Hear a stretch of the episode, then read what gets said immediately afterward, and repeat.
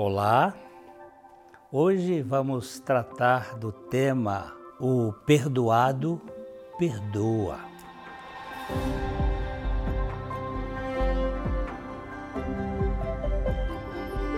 O objetivo desse nosso canal é divulgar o Evangelho.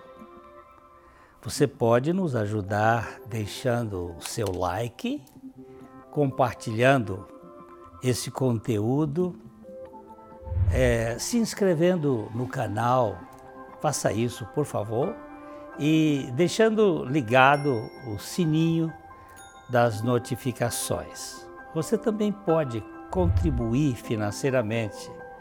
As informações estão na descrição do vídeo. A paz do Evangelho faz cessar a guerra do ser humano com Deus por meio da morte do réu com Cristo, acalma-se o seu coração agitado. A rebeldia inata do pecado é desfeita, como as contendas religiosas do fanático. No Evangelho, a paz não é um pacto de boa vizinhança é a reconciliação dos adversários para viver como família liberta e fraterna.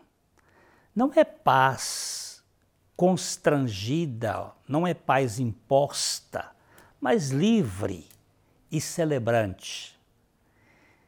Jesus veio e anunciou a paz a vocês que estavam longe, isto é, os gentios, e a paz a quem também estava perto, os judeus. É isso que Paulo nos descreve em Efésios.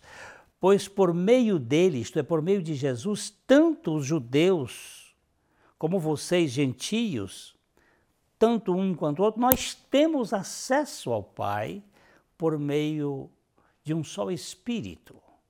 A obra da cruz é para todos os que creem, sem distinção.